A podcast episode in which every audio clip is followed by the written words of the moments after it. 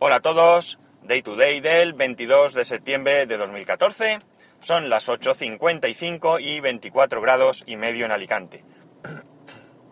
Bien, eh, tenía una duda sobre One Password, me parece que la llegué a comentar el viernes, que es cómo funcionaba exactamente el Touch ID, porque siempre que entraba me pedía la contraseña. Bien, a One Password 5, hablamos, que es la versión que ya admite Touch ID, se puede entrar o bien metiendo la contraseña o bien metiendo la huella dactilar. Pero no es posible deshabilitar la introducción de la contraseña. En cambio sí es posible deshabilitar la opción del Touch ID. ¿eh? Es decir, que tú puedes entrar solamente metiendo la contraseña o puedes entrar de cualquiera de las dos maneras. Pero no es exactamente así, no es que te permita elegir, sino que Tú la contraseña, por tanto, no la puedes deshabilitar de ninguna manera.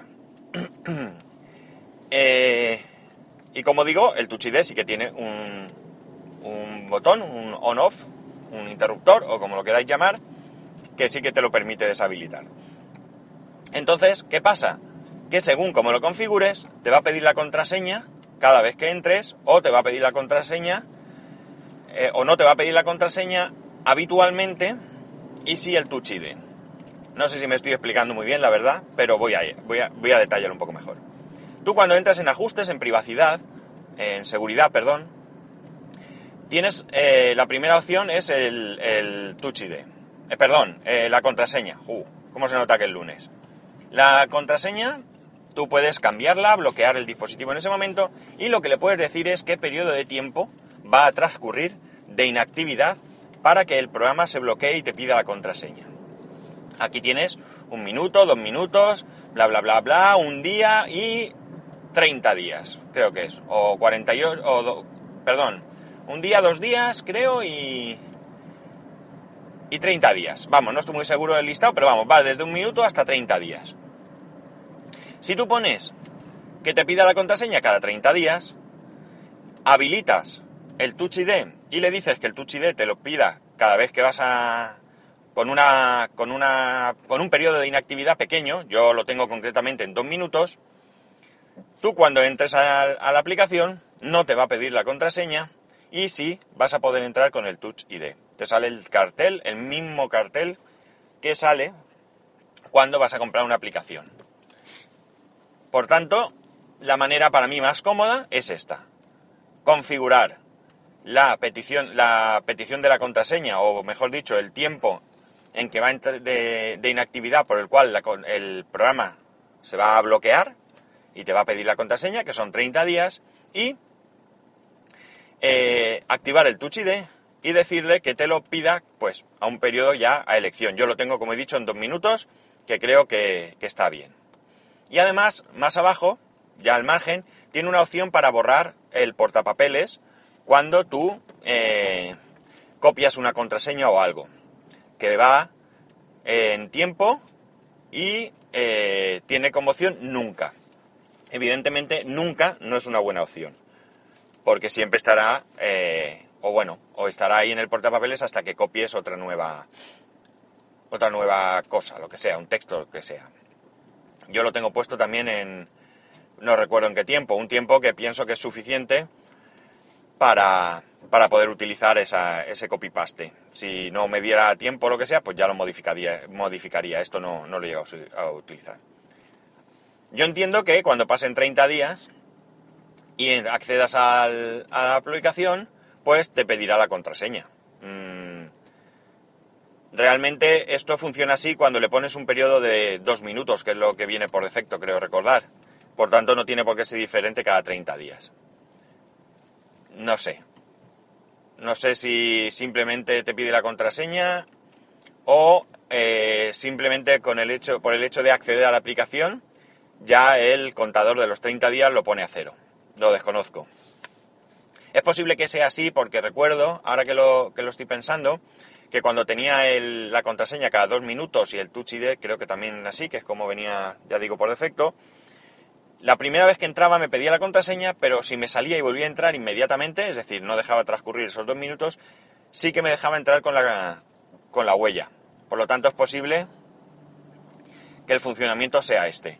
Si fuera así, yo cambiaría y en vez de poner que me pida la contraseña cada 30 días, pues quizá lo dejaría cada, pues no sé, 48 horas o algo así. Y así tendría la petición de la contraseña. Como consejo, pues poner una contraseña bastante difícil de, de averiguar, porque si no, ya veis qué tontería tener un programa donde quieres almacenar todas tus contraseñas y que, y que sea fácil de, entrar a él. Así que eh, ese es mi consejo referente a OnePassword. Más cositas. Eh, he leído por ahí gente que tiene problemas, ya lo dije, con iOS 8. Ahora parece que en el iPad, el iPad Retina, es decir, yo no tengo absolutamente ningún problema, ni en el iPhone con, con iOS 8, ni en el iPhone 5S, quería decir, ni en el iPad 2 eh, que tengo. iPad 2 de, de los primeros no es el revisión. Ningún problema. Hasta ahora, por lo menos, no he tenido ningún problema. Tengo un amigo que tiene un iPad 4 y ahí sí que parece que tiene cierres eh, de Safari o de Fitly. Estos los he sufrido yo con, con iOS 7 hasta las últimas versiones en las que ya no, no me pasaba. Pero les ha costado mucho, mucho solucionar el problema. No sé de dónde viene el problema, pero desde luego, eh, ya digo que los he estado sufriendo hasta prácticamente la última versión en la que ya, de, de iOS 7 me refiero, en la que ya no me pasaba. De momento, ya digo, no me está pasando en ninguno de mis dos dispositivos iOS. Eh, así que, por mi parte, de momento, insisto, satisfecho. Más cositas. Hablando con un amigo le surgieron dudas con respecto al teclado de SwiftKey. Porque, evidentemente, tú estás metiendo aquí todo tipo de, información y esta información pues parece ser que la puede enviar a, SwiftKey.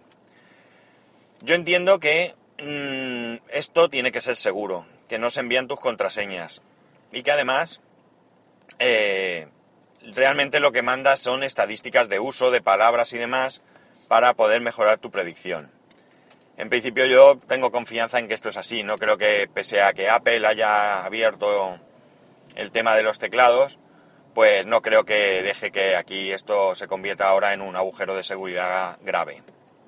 De hecho, también he leído un artículo en el que ponía que ni siquiera Apple es capaz ahora de acceder a tus datos. Eh, antes tú si perdías tu contraseña podías llamar y ellos tenían algún método para eh, restaurarte la historia. Ahora ya parece que no es posible. Eh, incluso llega a afirmar que ni siquiera si el gobierno o algún gobierno o quien sea legalmente solicitar esos datos, Apple podría acceder a ellos. Esto pues también no lo tendremos que creer o dejar de creer porque no, no tenemos manera de comprobarlo. Eh, en cualquier caso, pues que cada cual actúe según su, no sé, su confianza o lo que sea y que haga pues lo que considere mejor. El iPhone 6 ya se pudo comprar el viernes, hay un montón de reviews por ahí de gente que ha, que ha estado utilizándolo, unboxing, etcétera, etcétera, así que supongo que ya estaréis un poco cansados. Yo os recomiendo que busquéis los algún vídeo y fotos que ha publicado Orchi Omenaka, que, bueno, es fotógrafo y por tanto nos podemos fiar de su criterio, yo creo que bastante. Y y parece que la batería pues está siendo una, pasada en por lo menos en el Plus. ¿Vale? Hay gente que lo está utilizando y, y está dando valores eh, de duración bastante, bastante buenos. Eso es una suerte porque yo sigo pensando que no me ha mejorado en exceso el, la duración de la batería con el iPhone 5S.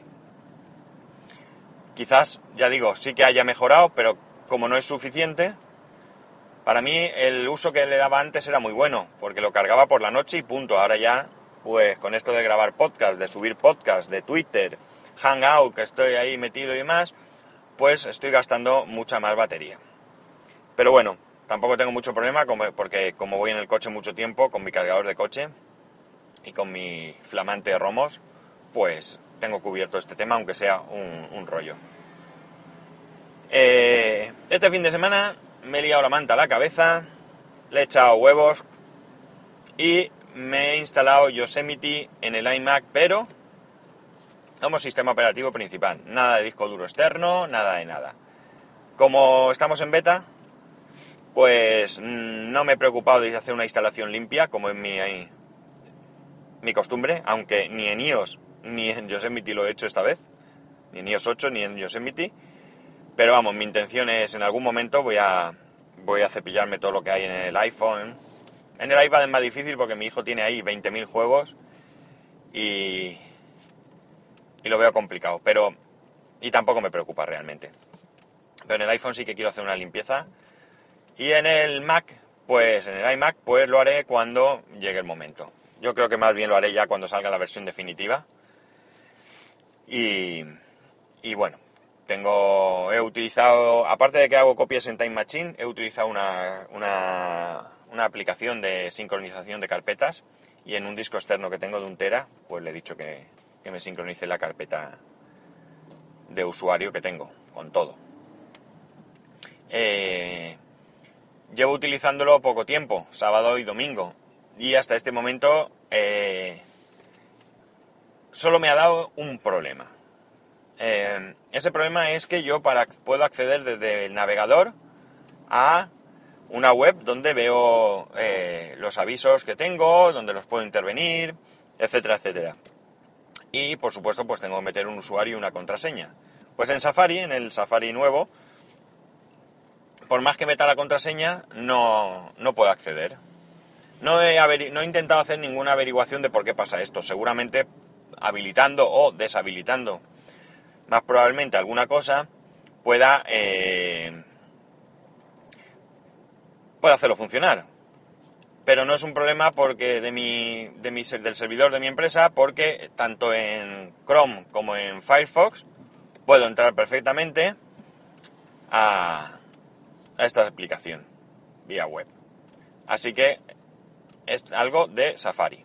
Y como digo, no, no he tenido ningún problema más. Todos los demás programas que, he ido utilizando mmm, me han funcionado perfectamente creo que va rápido. Me da la sensación que incluso va más rápido que Mavericks, pero también es apreciación, así que tampoco os podéis fiar de esto. Ya cuando llegue, pues hacéis vuestras propias pruebas y, y comentáis. Y, y nada, lo instalé, fue rápido, fue sencillo, ya lo tenía descargado, así que no me ha supuesto mucho problema. Nada más que darle. Y yo tenía la beta 1, Así que instalé la beta 1, me actualizó la beta 2 y después me actualizó pues algún software que ponía que era de desarrollador y no sé qué más. Y, y ya digo, todo perfecto hasta ahora. No lo he probado todo, evidentemente, pero ya digo, lo que he ido probando, perfecto. Así que, de momento bien. Hay que acostumbrarse a la nueva interface porque, porque es bastante diferente, al diseño me refiero y bueno, pues estás, digamos que visualmente te, te cambia bastante. Aunque es lo mismo, siguen estando los botones donde estaban, etcétera, etcétera. Algún cambio hay, pero vamos, es simplemente un cambio visual. Es como si le hubieras instalado un tema encima. ¿Y qué más? Hay cosas que no he podido probar y que no voy a poder probar, como por ejemplo lo de las llamadas, de responder llamadas del iPhone desde el Mac, porque en principio el mío no está dentro de, los que admiten esta función, porque creo que hace falta Bluetooth 4 y no lo tiene. Pero bueno, de lo que vaya probando pues lo iré, lo iré comentando. Eh, no me he atrevido a eh, migrar a iCloud Drive. Eh, estaba tentado, pero he leído que Milcar ha tenido algún problema. No sé exactamente qué problema ha tenido y creo que que lo habrá solucionado o no, lo, o no porque ya digo, no, no, lo he seguido. Simplemente vi algún tuit suyo en el que lo comentaba. Así que esto, hasta que no me informe un poco más de qué le ha pasado y demás, lo tengo ahí aguantando. Y creo que ya no tengo mucho más. Creo que, que así, para lo, poco, para lo poco que suelo trastear los fines de semana, pues bastante, bastante es. He comentado todo lo que he estado trasteando, porque algunas de estas cosas, como lo de One Password y demás, pues ha sido en base a comentarios con, con alguna gente que a través de Twitter, que me perdonen aquellos que se hayan puesto en contacto conmigo, pero ya sabéis que mi memoria es limitada y conduciendo pues paso de meterme ahora en, en Twitter a ver quién ha sido. No vaya a ser que me pegue un trastazo y no merece la pena. En cualquier caso, pues estos comentarios agradecido porque, porque me han hecho encontrar alguna, alguna solución. Eh, también se puso en contacto conmigo, que también me perdone, un usuario que me preguntaba cuál era la aplicación eh, para, para las tarjetas de puntos y todo esto. La tarjeta es, eh, perdón, la aplicación es Stocard, S-T-O y Card, de tarjeta en inglés, Stocard. Parece ser que en la tienda belga no estaba, pero ya sabéis que no hay mucho problema. Os podéis cambiar de tienda, no hace falta abriros cuenta en ninguna otra tienda, os podéis cambiar de tienda desde, desde iTunes y desde ahí descargaros la aplicación que queráis. Así que si tenéis alguna duda con esto, por internet, como le dije a él, pues hay un montón de manuales y si no, pues me lo decís y yo me encargo de, echar un vistazo. Ahora mismo no lo recuerdo, pero yo me encargo de echar un vistazo y, y de echaros una mano. Y ya está, y hasta aquí llegamos. Ya sabéis que para poneros en contacto conmigo lo podéis hacer a través de Twitter en arroba spascual o bien a través del correo electrónico en spascual arroba spascual.es.